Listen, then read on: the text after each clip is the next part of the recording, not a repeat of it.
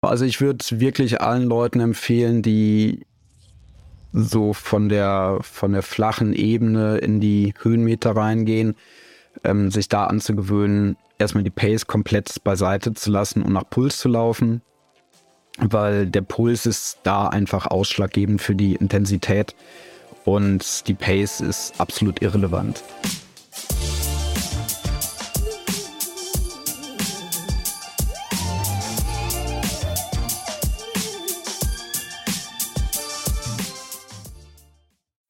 Trailrunning erfreut sich immer größerer Beliebtheit und deshalb ist diese Podcast-Folge für alle von euch, die Bock auf Trails und Höhenmeter haben.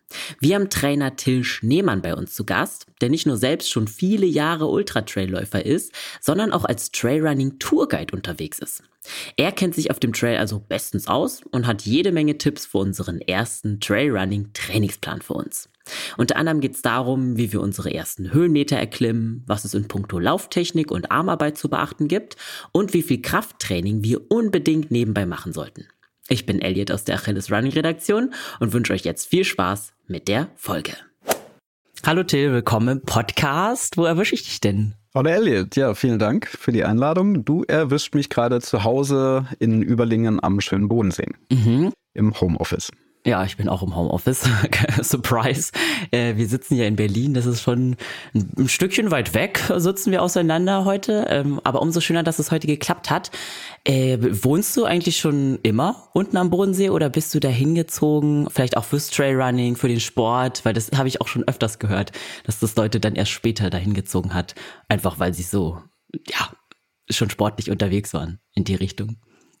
Ja, nee, ähm, aufgewachsen bin ich in Siegen, das liegt in Nordrhein-Westfalen, so eine Stunde östlich von Köln ungefähr. Äh, da haben wir auch Berge und viel Natur, also zum Trailrunning ist es da eigentlich auch eine ganz gute Region, aber damals hatte ich noch gar nicht so viel Kontakt zum Traillaufen.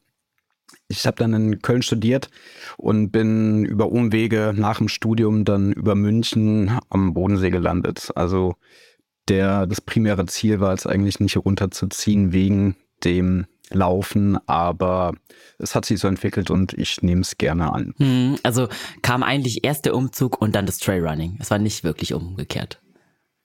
Ja, genau. Es war nach dem Studium habe ich bei einem einer Eventagentur in München angefangen, Plan B Event. Damals hieß es noch Michael Veit Marketing. Die Leute, die sich in der Szene ein bisschen auskennen, die, denen wird das was sagen zum Beispiel auch der Veranstalter von, vom Transalpine Run oder mhm. dem Zugspitze Ultra Trail.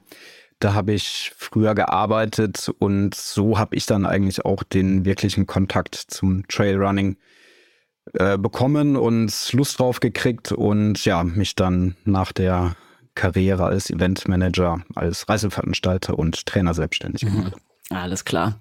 Okay, und hast du schon ein bisschen vorweggegriffen. Wir kommen bestimmt gleich nochmal ein bisschen zu deinem äh, Lebenslauf, deinem Werdegang. Aber ich habe zuerst fünf Fragen für dich, fünf Sekt- oder Selters-Fragen. Ähm, so ein bisschen, mhm. ein bisschen zum Warmwerden, ein bisschen was über dich lernen. Ähm, genau. Fünf Fragen. Du darfst jedes Mal ganz intuitiv dich für eine Option entscheiden. Okay. Alles klar. Dann erste Frage. Wettkampf oder Freizeitlauf? Freizeitlauf. Okay, das habe ich tatsächlich auch schon öfters von TrailrunnerInnen gehört, dass es einfach auch mehr um den Spaß geht, als so sehr, so sehr ähm, um halt die Competition. Ne?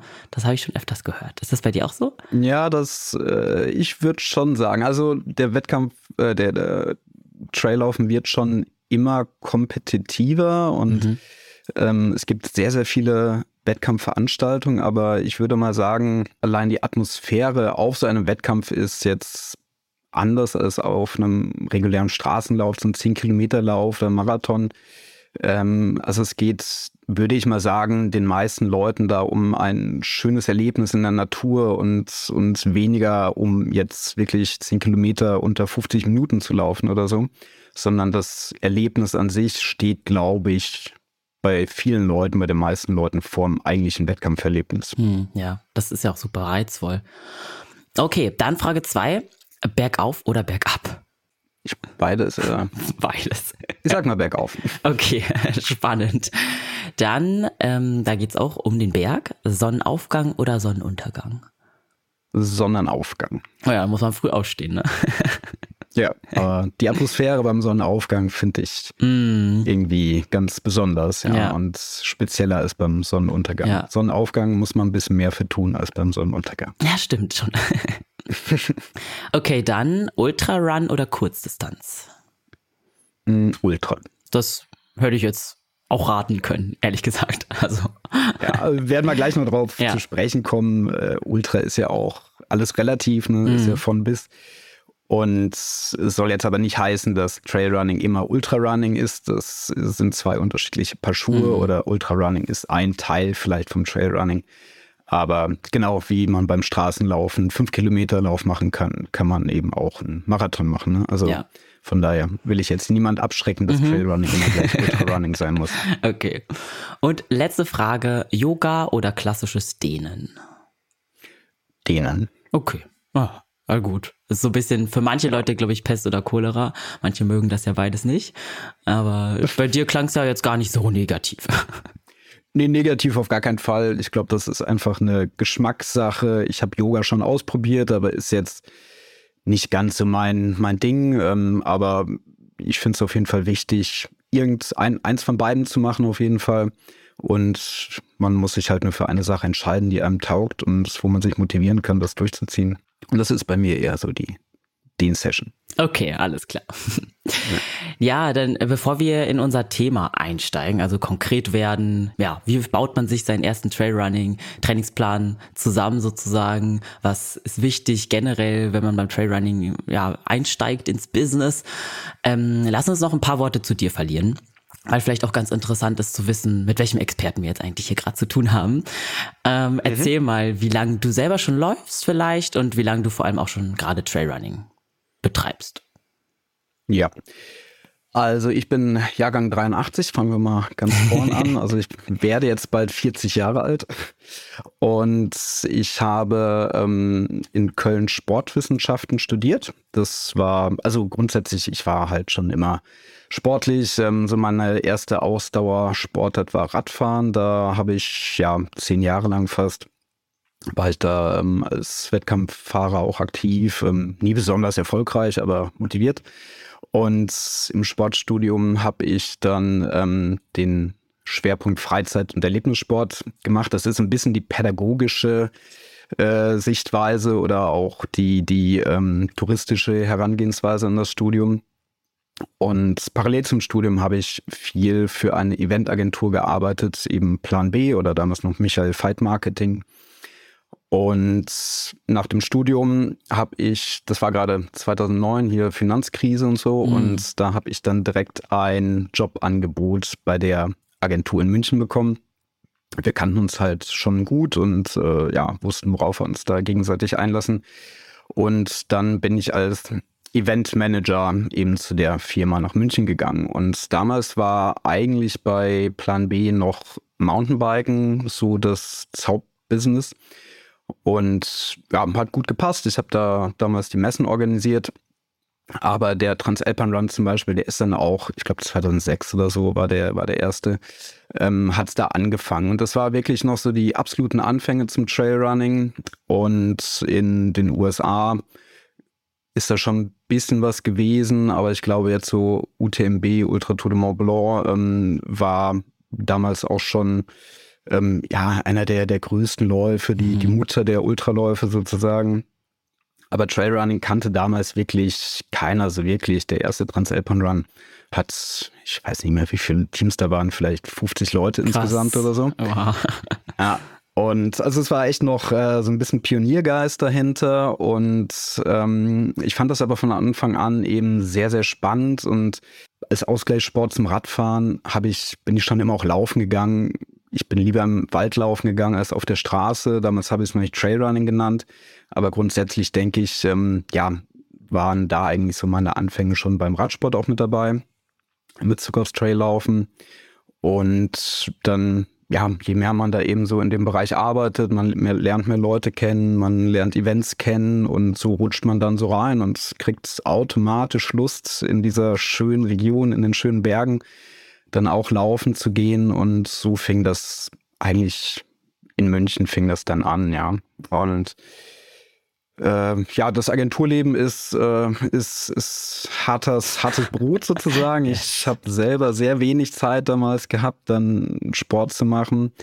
Und dann habe ich mir gedacht, okay, wie, wie kann man es machen? Äh, was, was möchte ich tun? Und dann habe ich mich damals entschlossen, 2011 mit meiner Freundin, Partnerin, ähm, die Agentur Sommerkind Sportreisen zu gründen, die Reiseagentur. Genau. Und da haben wir dann eben angefangen, Trailrunning, Laufreisen anzubieten. Ähm, vom Mountainbiken oder Radfahren kennt man es ja oder auch vom Wandern, ähm, dass es da so ein touristisches Angebot gibt.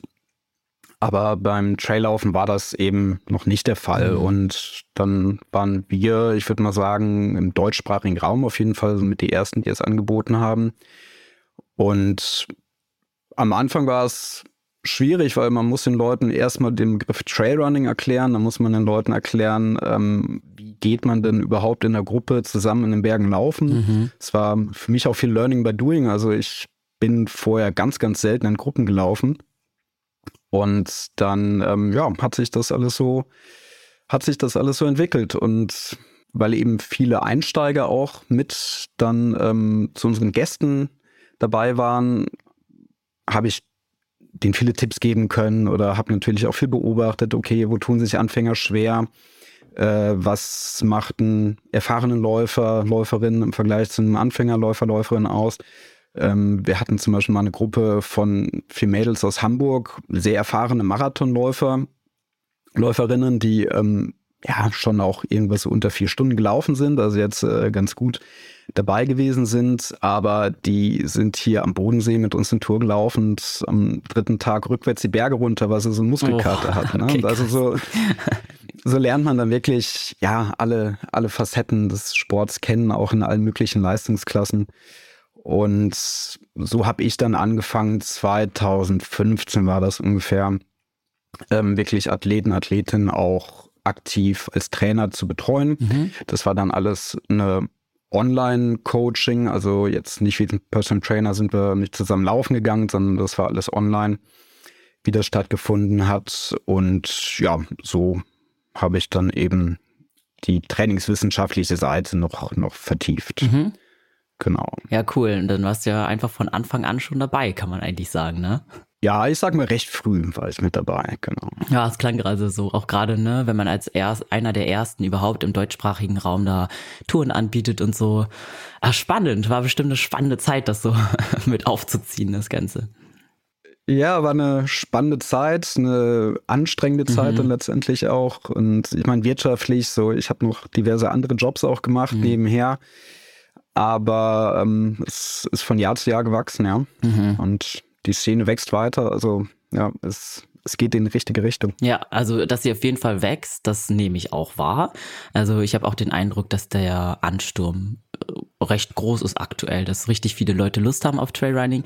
Deswegen umso besser, dass wir jetzt hier nochmal eine Podcast-Folge dazu aufnehmen. Wir haben schon ein paar dazu bei uns, ähm, ja, bei Achilles Running äh, aufgenommen. Die verlinke ich euch auch unten gerne, liebe ZuhörerInnen.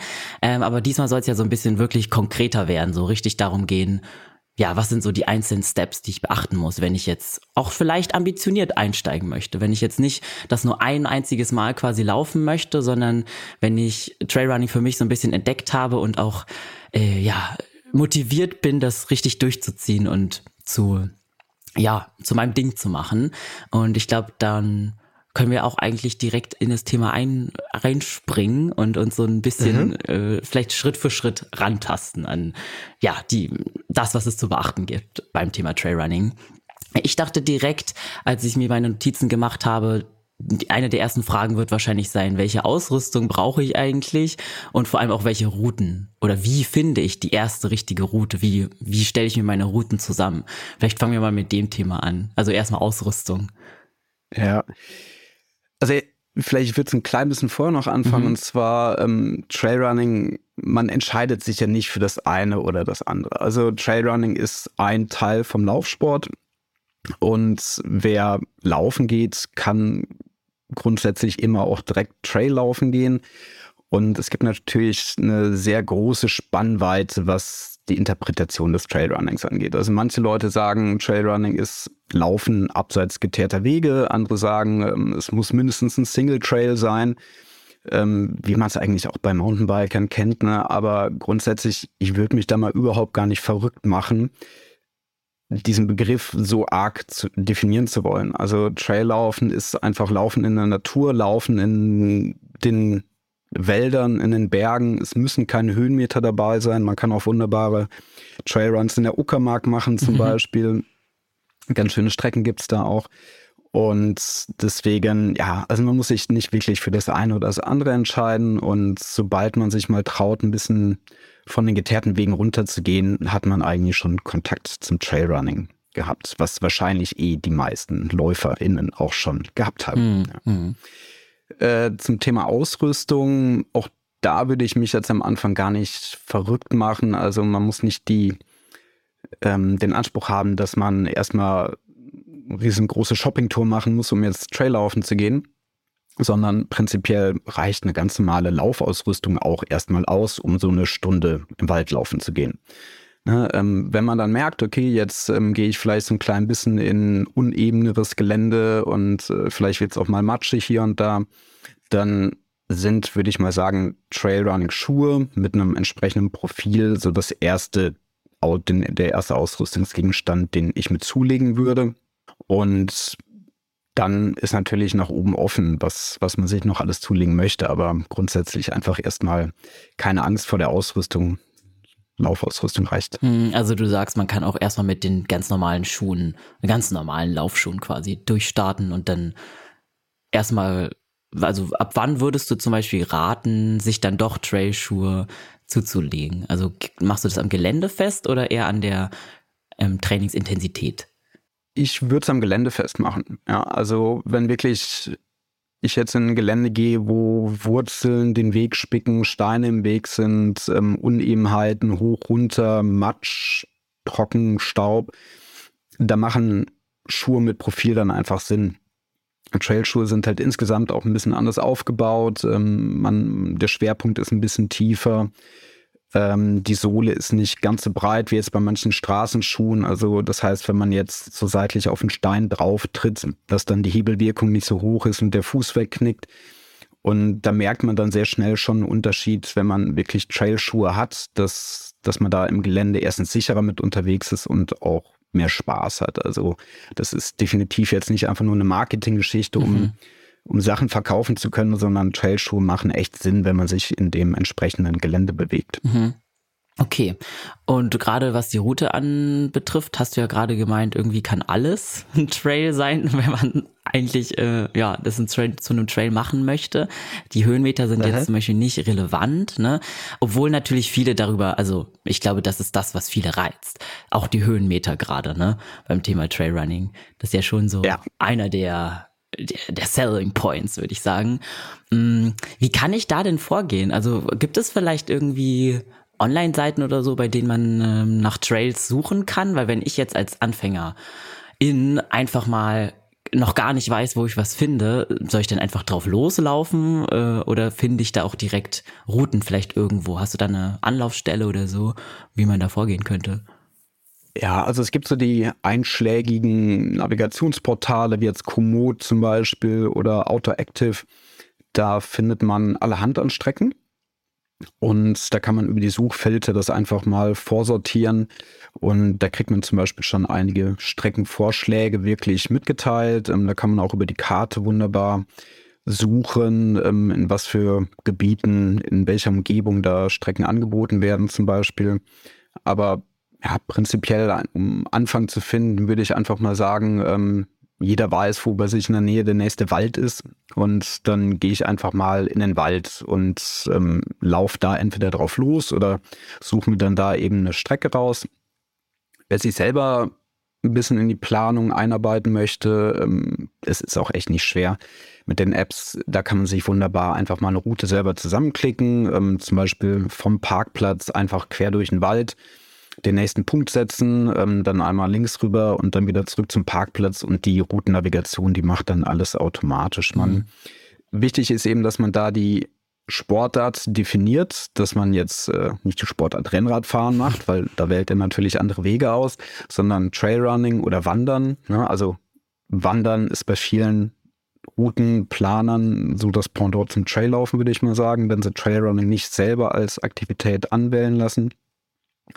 Und dann einfach mal ablaufen. Und das ist auch wirklich spannend, wie viel man noch in der eigenen Heimat, in den, in den eigenen Wäldern entdecken kann, wenn man da so ein bisschen mal von den bekannten Wegen runtergeht und sich einfach leiten lässt. Mhm. Also die, die Links zu den Portalen können wir dann gerne ja. auch noch in die Shownotes reinpacken. Da wird man auf jeden Fall fündig. Okay. Und wenn man jetzt ja, zum ersten Mal runterwagt von der Straße. Was für einen Untergrund würdest du denn da generell empfehlen? Also du hast jetzt äh, Wald angesprochen, aber wahrscheinlich wäre es auch schon ein bisschen viel, sich direkt so eine reine Waldroute zu suchen, oder? Reizt du dann eher zu so einem Misch, zu einer Mischroute oder was für, äh. was für ein Untergrund ist denn geeignet für Leute, die noch nicht viel Erfahrung mit Trailrunning haben? Also ich denke, Wald ist immer gut. Es hängt natürlich auch viel davon ab, in was für einer Region man wohnt. Ne? Und äh, vielleicht in manchen Regionen gibt es nur Feldwege. Dann muss man halt auf Feldwegen laufen, wie auch immer. Aber prinzipiell wirklich einfach keine Angst, keine Scheu, sich, sich in die Natur zu wagen, wenn man, also ich glaube, jeder von uns geht auch einfach mal wandern und da macht er sich dann auch keine Gedanken darüber, ähm, okay, ich sollte jetzt die Hälfte da von der Strecke vielleicht lieber auf Teer laufen sondern ähm, ja, also wenn man mal auf einem Abschnitt zum Beispiel sich nicht traut zu rennen oder, oder, oder nicht fit genug ist zu rennen, vielleicht auch vom technischen Vermögen her, dann wandert man halt mal kurz. Und ich denke, jeder Läufer, Läuferin ist in der Lage, über die normalen deutschen Mittelgebirgswege zu wandern. Mhm. Also das ist eben insgesamt auch ein großer Bestandteil, gerade wenn es auch in die Alpen geht, in die Berge geht, dass, dass, dass der Wanderschritt und nicht immer nur der Rennschritt angeschlagen wird. Ja, das habe ich auch schon oft gehört und auch gesehen, dass halt anders als beim Straßenlauf es viel normaler ist, auch zwischendurch zu gehen. Stimmt das? Ja, ja, das stimmt. Also gerade wenn Höhenmeter dann eine Rolle spielen, wenn man, wenn man in die Anstiege reingeht, da macht es dann wirklich Sinn, in das Wandertempo überzugehen. Und gerade was jetzt so die, die Belastung, die Ausdauerbelastung angeht, ähm, muss man vor allem in den Alpen und so dann schon echt ein richtiges Tier sein, um alles rennen zu können. Und selbst die Profis, die rennen auch nicht jeden steilen Berg. Also meistens oder oft macht es dann auch einfach Sinn zu gehen. Und man merkt es eben auch in der Herzfrequenz, wenn der Puls bei 140 ist, ist es der, dem Herz-Kreislauf-System eigentlich erstmal egal, ob ich jetzt renne oder den Berg aufgehe, sondern der Puls ist bei 140 ja, fertig. Stimmt. okay. Mm. Lass uns mal ein bisschen noch bei den Höhenmetern bleiben, weil jetzt haben wir so ein bisschen drüber gesprochen, ja, man kann eigentlich auch einfach im Wald seinen ersten Trail laufen. Aber wenn ich jetzt doch äh, konkret in eher so ein, ein bergiges Terrain möchte, ähm, was würdest du da raten? Da, also wie sollte man da vorgehen? Sollte man direkt sich irgendwie eine Maximalanzahl an Höhenmetern zurechtlegen, die man von Anfang an gehen sollte? Oder kann man da auch einfach drauf loslaufen? Äh, oder sollte man da etwas vorsichtiger sein? Wie kann man das äh, angehen? Also man sollte schon ein bisschen vorsichtiger sein. Es ist ja auch immer so ein bisschen die Frage, ob man generell schon Erfahrung in den Bergen hat, jetzt mal vom Laufen ganz abgesehen. Ähm, also Leute, die in den Bergen wandern gehen, die werden da einfach ein ganz anderen Startpunkt haben als Leute, die wirklich noch nie in den Bergen gewesen sind und dann das erste Mal sich äh, in, in die Alpen wagen. Und von daher lieber mal vorsichtig anfangen. Also ja, auch echt Strecken mit 500 Höhenmetern können schon einiges an Muskelkater mhm. verursachen. Äh, Gerade wenn man dann eben da auch die Berge runterrennt. Und natürlich spielt auch der Sicherheitsaspekt da eine große Rolle. Also wenn man jetzt eine Route über Komoot sich zum Beispiel zusammenstellt in den Bergen, dann kann so eine 10 Kilometer Runde auch schon teilweise echt krasse Wege haben. Und da muss man einfach mit ein bisschen Sinn und Verstand rangehen und gegebenenfalls ja, sich auch einen Guide holen oder, oder erfahrene Leute holen, die mit einem dann so eine Route machen. Aber grundsätzlich würde ich sagen, einfach ein bisschen konservativ anfangen und dann mal antesten und dann lernt man die Region kennen und kann sich selber auch ein bisschen besser einschätzen. Hm, wie war das eigentlich bei dir? War dein erster äh, Trail mit Höhenmetern, erinnerst du dich noch daran? Wie hoch war das? Was hast du dir da ausgewählt? Also Höhenmeter bei mir im Siegerland, wo ich aufgewachsen bin, gibt es immer Höhenmeter. Also jeder, jeder Lauf, den ich gemacht habe, waren, waren immer Höhenmeter dabei. Aber ich kann sagen, wenn ich hier so in der Region zu Hause bei mir am Bodensee laufe, habe ich auf meiner Heimstrecke irgendwas 10 Kilometer, 300 Höhenmeter. Äh, packe ich locker weg. Ähm, für euch in Berlin ist das schon, ja. schon eine, harte, eine harte Sache wahrscheinlich. Auf jeden Fall. ja, mhm. und wenn ich dann im Frühjahr in die Berge gehe, meinen ersten Alpinlauf mache, dann sagen wir mal, habe ich 20 Kilometer mit 1000 Höhenmetern dann habe auch ich jedes Jahr aufs Neue bei den ersten alpinen Läufen Mordsmuskelkater. Also gerade wenn man denkt, man ist konditionell echt fit, ja. dann kann man da so gut durchrennen, aber am nächsten Tag stehst du aus dem Bett auf, ja, als ob du irgendwie nicht. einen Marathon auf, ja. genau, doch nicht. Oder brauchst hier ähm, die, die, die Rentner stützen auf der Toilette, um nicht hinzusetzen. So. Okay. also Muskelkater gehört, wenn man in die Berge geht, gehört das dazu, vor allem am Anfang. Da muss man sich einfach drauf einstellen. Ja. Okay, aber ich nehme mal an, gerade beim Muskelkater gibt es bestimmt auch Spielraum. Also wenn man sich richtig vorbereitet, kann man ihn bestimmt etwas reduzieren im Vergleich zu, wenn man einfach, einfach wild drauf lostrainiert, oder? Genau, richtig. Also würde ich auf jeden Fall sagen. Und da kommt man zum Thema Krafttraining. Mit Krafttraining kann man wirklich sehr, sehr viel machen und ich empfehle das auch wirklich allen Leuten, die gerade auf die längeren Distanzen gehen. Ähm, ich meine, Krafttraining ist auch für Straßenläuferinnen wichtig, ähm, aber beim Traillaufen vielleicht noch ein klein bisschen mehr. Und gerade mit so exzentrischen Kraftübungen, das heißt äh, Squat-Jumps, Ausfallschritte, ne, alles, wo sich sozusagen die Muskel, äh, die, die Oberschenkelmuskulatur während der Belastung auseinanderzieht, so wie das jetzt beim Backup-Laufen auch der Fall ist. Mit solchen Übungen kann man dem Muskelkater schon ganz gut vorbeugen. Mhm. Ja, das ist vielleicht ein gutes Stichwort. Ähm, wie viel würdest du das dann im Trainingsplan integrieren? Also wie oft pro Woche würdest du vielleicht sagen wir mal bei drei Laufeinheiten, wie oft sollte ich dann zum Beispiel mit Krafttraining ähm, ja, ergänzen? Ja, es ist ja immer so ein bisschen die Diskrepanz zwischen Theorie und Praxis. Mhm. und also optimal wäre eigentlich schon zweimal, würde ich sagen, zweimal die Woche Krafttraining zu machen. Ähm, aber auch einmal ist besser als keinmal. Also ja, zweimal Krafttraining, das muss dann auch gar nicht eine Stunde sein oder so. Ich plane es bei mir ganz gerne ein, zweimal 20 Minuten in der Woche und da hat man schon eine ganz gute Grundlage. Mhm. Aber wirklich, so der Grundsatz ist besser, besser überhaupt irgendwas als gar nichts. Ja, okay. Aber es ist schon wichtiger als beim Straßenlauf zum Beispiel, einfach damit man auch die, die Kraft in den Beinen hat und die Stabilisation im Körper, nehme ich mal an. Ja, genau. Also gerade eben was jetzt Bergauf und Bergablaufen angeht, da braucht man wirklich eine ganz andere, hat man eine ganz andere muskuläre Beanspruchung. Und häufig ist es dann auch so, dass gar nicht jetzt die Ausdauer der begrenzende Faktor ist, sondern die Kraft, die ich aufbringen kann. Ja, und das ähm, sind dann eben Punkte, die man da beachten sollte. Aber jetzt auch im Gelände, wenn man einen Ausfallschritt macht oder über Hindernisse drüber weggehen muss, man muss die Beine öfters mal höher heben als auf der Straße zum Beispiel. Und das alles ist eben eine muskuläre Grundlage, die man erstmal haben muss. Und gerade wenn ich ermüdet bin und da einfach ähm, ja auch koordinativ nicht mehr ganz so fit bin, dann merkt man das schon, dass man einfach im Gelände schneller stolpert. Und dann wird es natürlich irgendwann auch ein bisschen gefährlicher, je nachdem, in was im Gelände ich bin.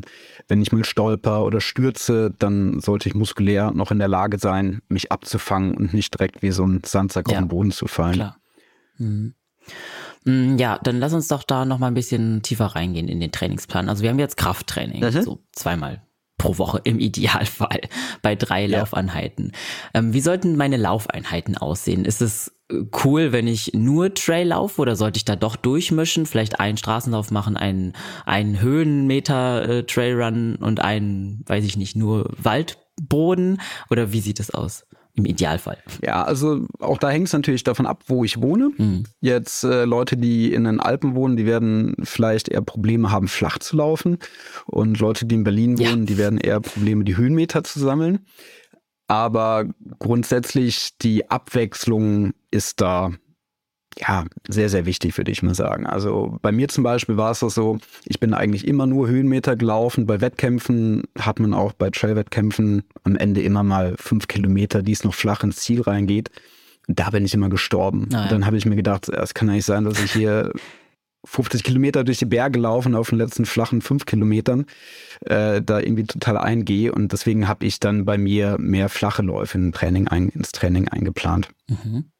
Ähm, ja, also wenn man also ein bisschen die, die Wahl hat, würde ich so viel abwechseln wie möglich. Einen flachen 10 Kilometer Lauf zum Beispiel, dann mal einen Lauf über eine Stunde oder anderthalb mit Höhenmetern und da dann sich auch trauen, einfach mal zu gehen. Also es muss nicht immer alles gerannt werden.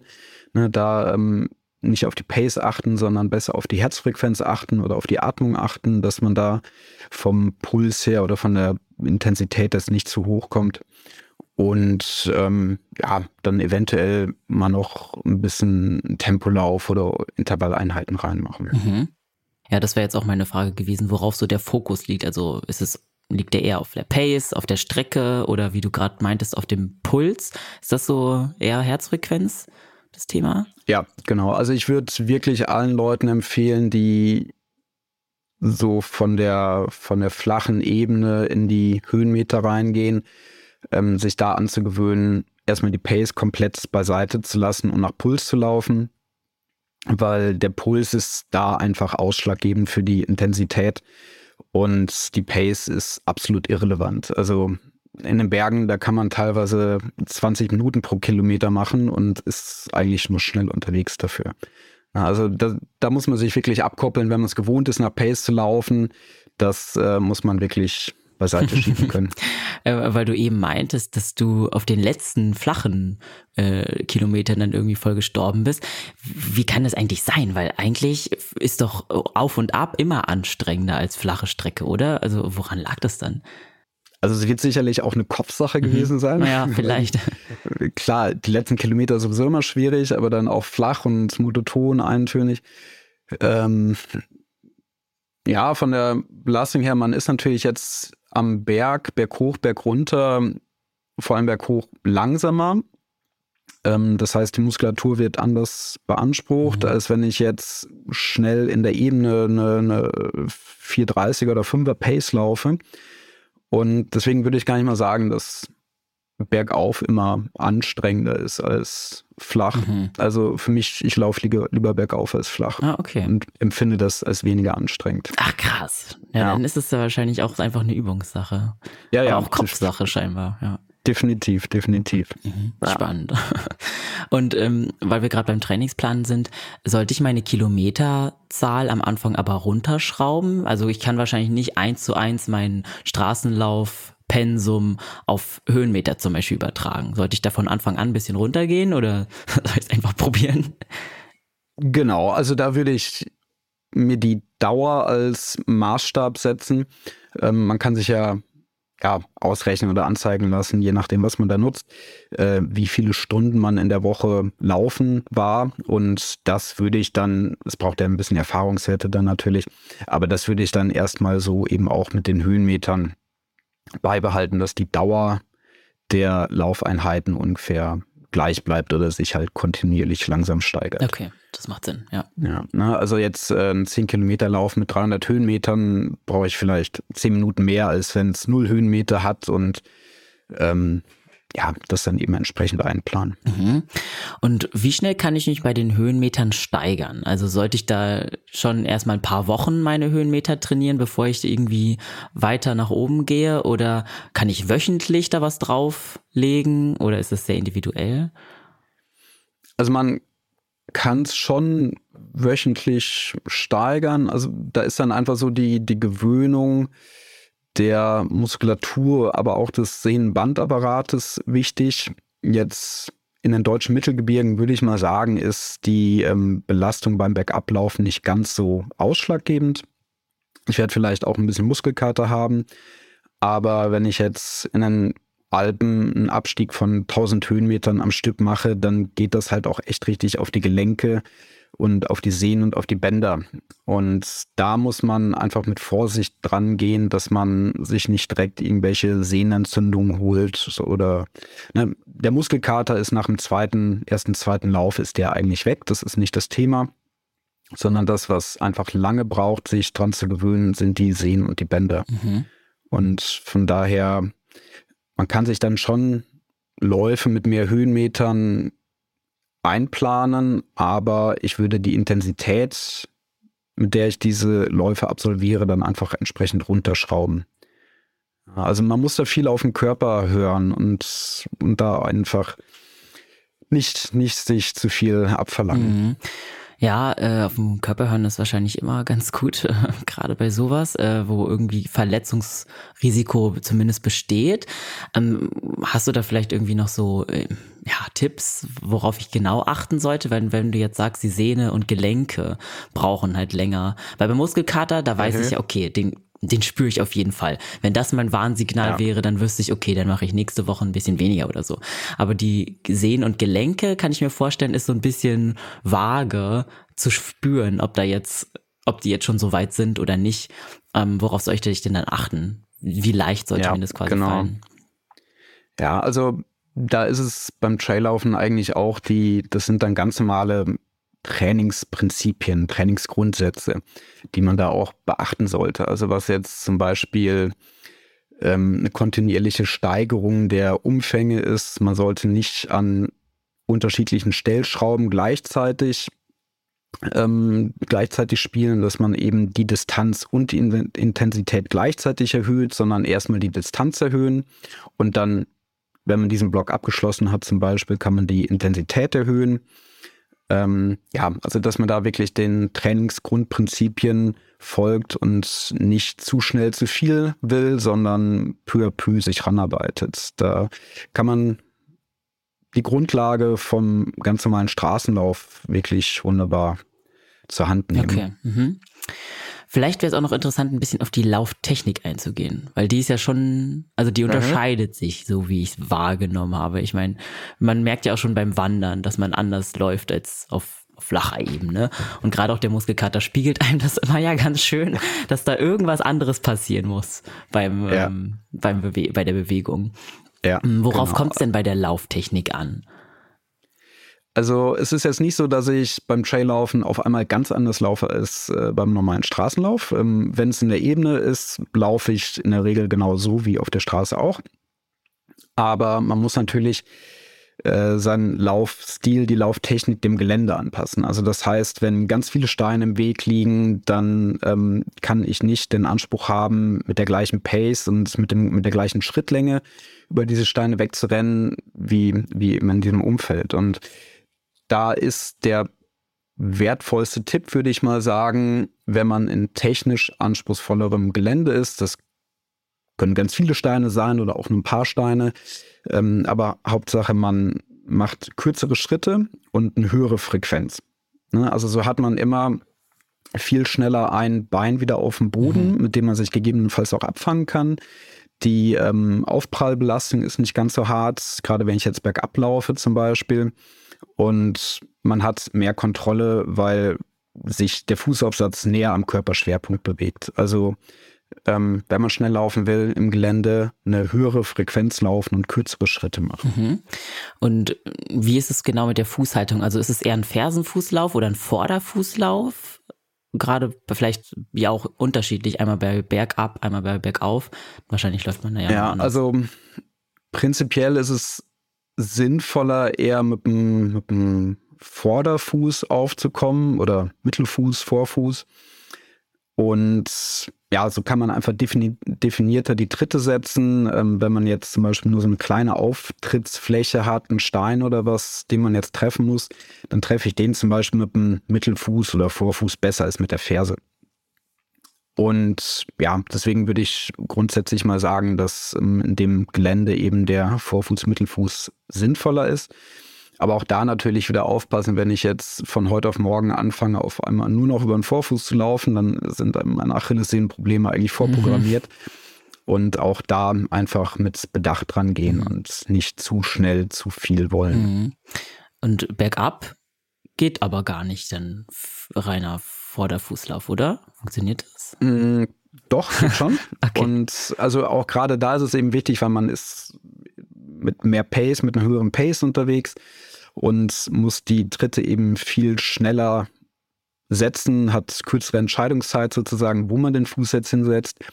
Und da sollte man dann eben darauf achten, den Fuß nicht weit vorm Körper aufzusetzen, sondern den Fuß wirklich, ja, kurz vorm Körper bis unter der Hüfte. Also, dass man, dass man nicht so ausladende Schritte macht, wo man dann auch gar nicht mehr reagieren kann, wenn jetzt der Fuß zum Beispiel mal wegrutscht oder so, sondern tendenziell eben unterm Körperschwerpunkt aufsetzen. Mhm. Was ja eigentlich beim geradeauslaufen auch empfohlen ja. wird. Ne, so Natural Running mäßig und so. Und das kann man beim Backup-Laufen schon auch beherzigen. Mhm. Was würdest du sagen, ist eigentlich herausfordernder für AnfängerInnen, das Hoch oder das Runter? Mm, das runter, Doch, ne? definitiv. Ja. Also man bergauf kann man sich immer irgendwie quälen, dann macht man mal eine Pause und ähm, wenn man eben ja, müde ist, dann setzt man sich mal kurz hin oder so oder geht einfach ein bisschen langsamer. Und bergauf ist auch gar nicht das, was den argen Muskelkater verursacht, sondern das ist das Bergablaufen. Das ist diese exzentrische Muskelarbeit, die eben die kleinen Mikrorisse in der Muskulatur hervorrufen und auch von der Koordination her ist Bergablaufen einfach viel komplexer, viel komplizierter als Bergauflaufen. Mhm. Ja und birgt natürlich auch mehr Gefahrenpotenzial. Also auch da muss man einfach realisieren, okay, lieber mal langsam anfangen, nicht so eine schnelle Pace äh, erwarten, wie man das vielleicht gerne hätte, sondern einfach wirklich hm. langsam sich rantasten. Weil so ein anderer Impuls ist ja irgendwie dadurch, dass es dann auf einmal leichter bergab geht, dass man so zu schnell läuft, oder?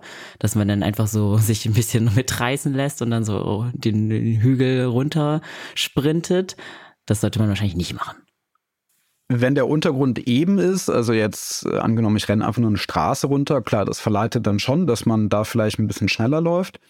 Aber man wird dann auch merken, entweder am nächsten Tag oder auch schon unten am Berg, dass es die Muskulatur deutlich Ärger beansprucht hat. Und da macht es dann eben schon auch Sinn, so ein bisschen zurückzuschrauben, weil die Aufprallkräfte bergab natürlich deutlich höher sind als äh, wenn man schneller läuft, als wenn man ein bisschen langsamer läuft. Mhm.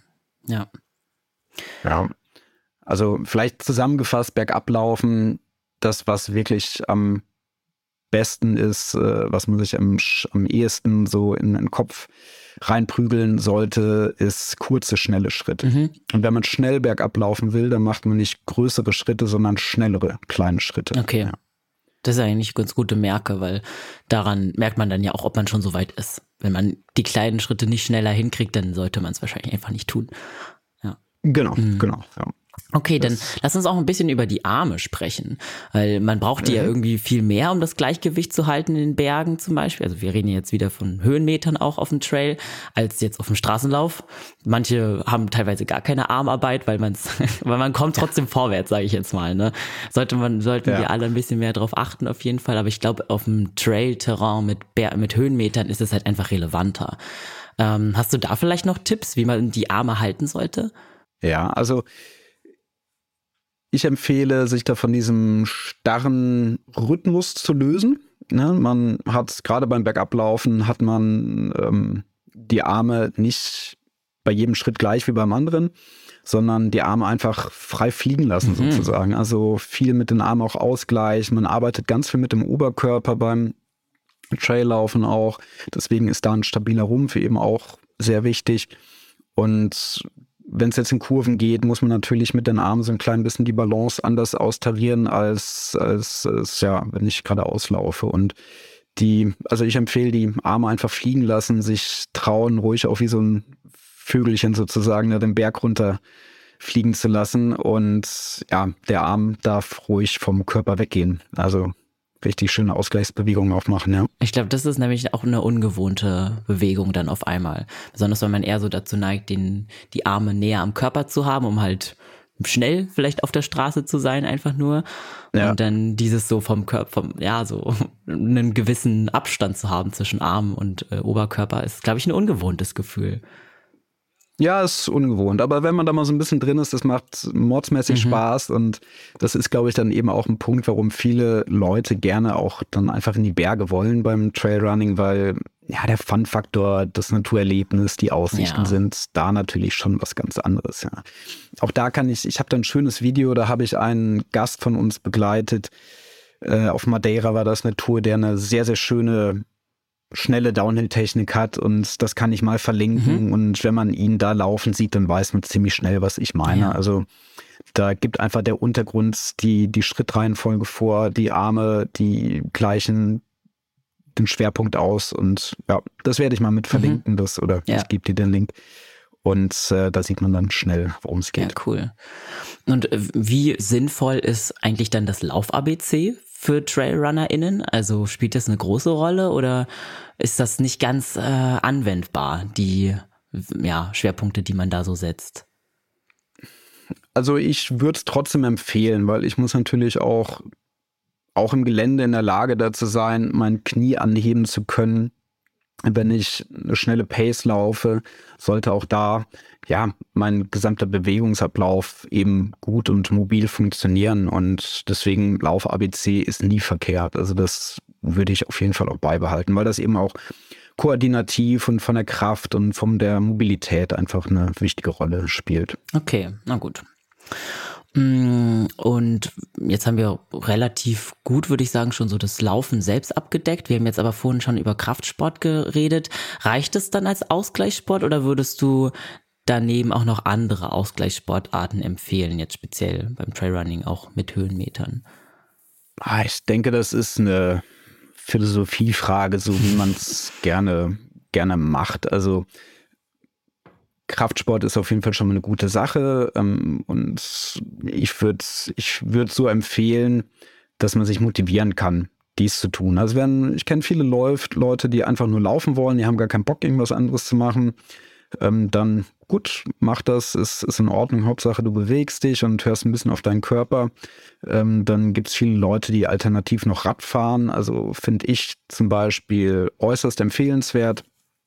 Aber wenn man überhaupt gar keinen Bock auf Radfahren hat, dann ist es, glaube ich, einfach in der Praxis schwer, über ein Jahr lang Trainingsplan so einzuplanen, dass es auch durchgezogen ja. wird. Ähm, aber grundsätzlich Ausgleichssport halte ich für sehr, sehr sinnvoll und würde es jedem empfehlen. Mhm. Ja. Aber wichtig ist auf jeden Fall der da Kraft. einfach das, was Spaß ja, macht. Aber Kraft ist eigentlich, ja, äh, muss man eigentlich machen, so wie ich es jetzt rausgehört habe vorhin. Ja, würde ich, würde ich sagen, also auch für den Straßenlauf ist Kraft eben wichtig. Und ähm, das würde ich schon so ein bisschen als Pflichtübung verkaufen, weil es einfach einen sehr, sehr großen Benefits präventiv, verletzungspräventiv wirkt. Und wer viel läuft, sollte Kraft in sein regelmäßiges Training einbauen. Mhm. Ja. Und noch apropos Verletzungen, ähm, kann man eigentlich auch im Winter zum Beispiel gut laufen? Ich meine, jetzt zum Beispiel ist es draußen ja auch noch recht matschig und so. Ist das zu gefährlich auf dem Trail? Also sollte man vielleicht auch die Off-Season anders legen als auf, auf der Straße? Oder kann man auch bei rutschigen Untergründen noch auf den Trail? Das hat was mit der Erfahrung zu tun, würde ich sagen, und auch so, wie man Lust drauf hat. Also wenn man keinen Bock hat, mit dreckigen Schuhen nach Hause zu kommen, dann ist es empfehlenswerter, im Winter nicht in den Wald zu gehen. Aber wenn einem das nichts ausmacht, ähm, das ist ein super Koordinationstraining, wenn einfach der Untergrund ein bisschen rutschiger ist. Also ich kann es nur empfehlen. Man muss halt entsprechend, dass man sicher seine Trainingsrunde absolvieren kann, muss man dann das Tempo entsprechend anpassen und auch hier wieder, wenn es einfach mal ein bisschen rutschig ist oder zu rutschig ist, sich nicht scheuen, ins Gehtempo überzu, überzugehen. Ja, okay. aber gerade jetzt für viele Leichtathleten zum Beispiel, ne, es gibt ja diese Crosslauf-Serien, zumindest bei uns am Bodensee, aus Siegen kenne ich es, in Berlin werden die es wahrscheinlich auch haben.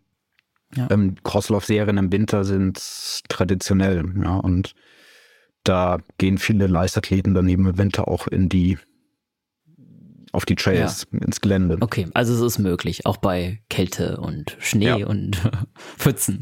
Es ist möglich, es macht Spaß und wenn man sich drauf einlässt, ist es auch ein Vorteil, ja, ja wenn man das tut. Okay. Also es ist eigentlich alles gar nicht so gefährlich, wie man auch manchmal vielleicht annimmt, wenn man noch nie auf dem Trail war.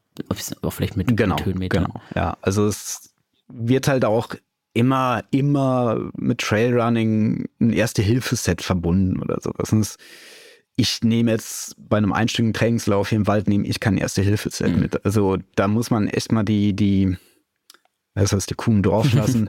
ähm, es ist nach wie vor noch ganz normales Laufen und es hängt einfach vom Gelände ab, wie man sich oder was für eine Ausrüstung man mitnehmen muss und was da empfehlenswert ist. Mhm. Aber gerade bei so längeren, anspruchsvolleren Läufen äh, waren wahrscheinlich, also sind halt eure Touren dann ja auch was ganz Gutes, ne? Weil ihr da ja, einen, ich meine, ihr als Guide seid ja dann vor Ort da sozusagen. Äh, das ist ja dann mhm. vielleicht für Leute, die sich dann doch noch, noch nicht so sicher sind, schon noch mehr Ängste haben in die Richtung, dann ja eine ganz gute Alternative, dass man generell mit einem Guide irgendwo Touren läuft, anstatt ganz alleine sich da auf den Trail zu wagen. Ja, ich ich denke schon. Also natürlich ist es auch schön, dann mit Gleichgesinnten unterwegs zu sein.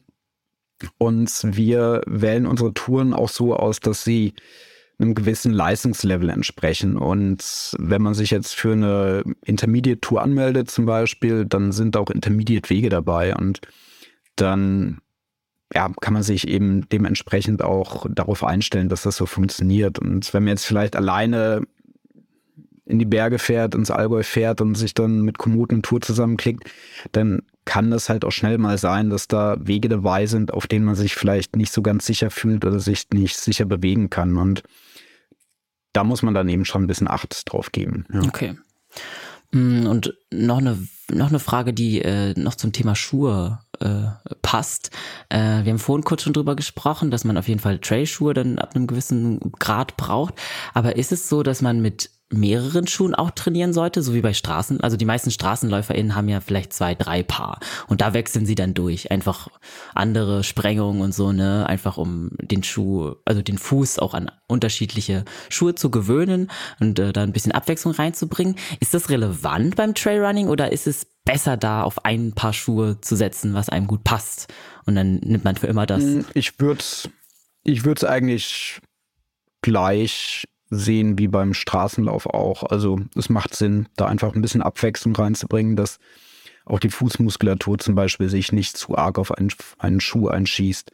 Und es macht auf jeden Fall okay. Sinn. Und gerade wenn man da mal so ein bisschen im Thema ist, dann hat man schnell auch mal zum Beispiel ein Schuhpaar mit etwas mehr Profil und dann ein Schuhpaar, was, was nur so leicht profiliert ist, was dann für so ja, Mixläufe ist, wo auch ein gewisser Straßenanteil mit dabei ist, weil natürlich jetzt so Stollen an den Sohlen, die laufen sich auf der Straße schneller ab mhm. als im Gelände und da ist es dann auch ein bisschen schade, die Stollenschuhe, also oder Profilschuhe, äh, die ganze Zeit auf der Straße anzuziehen. Ja, das wäre dann ja.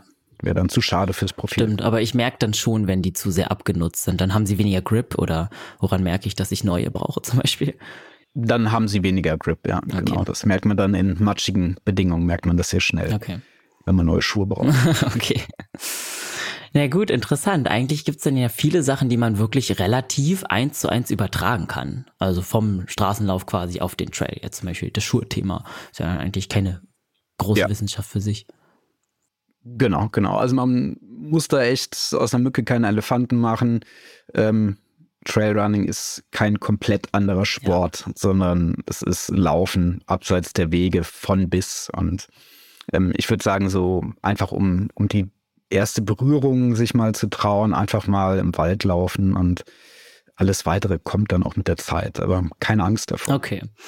Hast du vielleicht noch so zum Abschluss so ein paar Tipps, die du auch AnfängerInnen mit auf den Weg geben würdest? Also vielleicht auch Beobachtungen, Beobachtungen, die du gemacht hast, wenn du so AnfängerInnen hattest bei deinen Touren oder bei den Leuten, die du gecoacht hast?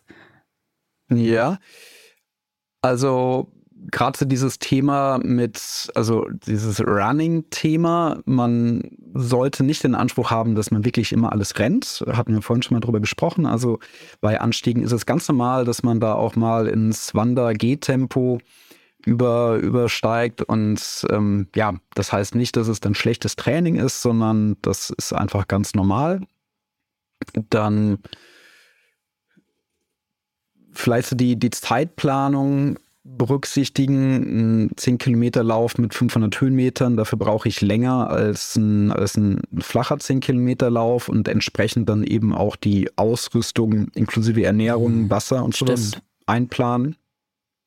Und äh, jetzt auch wenn man sich für einen Wettkampf zum Beispiel anmeldet, ja, es muss nicht immer ein Ultra, Ultra-Trail sein oder sowas, hat man schon geredet, ne? Und, aber wenn man sich für einen 20 Kilometer Lauf mit, ich sag mal, 800 Höhenmeter oder 1000 Höhenmeter anmeldet, dann kann so ein Lauf locker mal vier Stunden dauern. Und da am besten dann zum Beispiel die Ergebnislisten vom Vorjahr mal angucken, wie lange die Leute da so ungefähr unterwegs sind. Und man weiß ja auch, wo man sich prozentual im Starterfeld ungefähr dann aufhält, wenn man durchs Ziel läuft. Und so kann man eigentlich ganz gut dann die Zeit abschätzen, wie lange man unterwegs sein wird. Und ja, entsprechend dann halt auch das Pacing einplanen, dass man ähm, bei einem 20 Kilometer Lauf nicht irgendwie kurz unterhalb der Laktatschwelle läuft, sondern dass man da ein bisschen langsamer dran gehen muss, weil man einfach länger unterwegs ja. ist das wird sich dann hoffentlich auch im Training schon ein bisschen rauskristallisieren, dass man einfach von vornherein merkt, man braucht länger und muss sich die Kräfte dann ja, auch anders ja, genau. einsparen. Genau. Ne? Ja, ja, ja, die Versorgung genau. ist ja bestimmt auch schon da. Vielleicht bedarf es ein bisschen mehr Planung oder andere Planung als auf der Straße, ähm, weil man auch ja, weniger schleppen will. Also ja, ich würde mal sagen, tendenziell ist man bei Trailläufen vielleicht ein bisschen länger unterwegs als bei Straßenläufen weil es halt auch so ein bisschen Mix aus Wanderung und Laufen ist.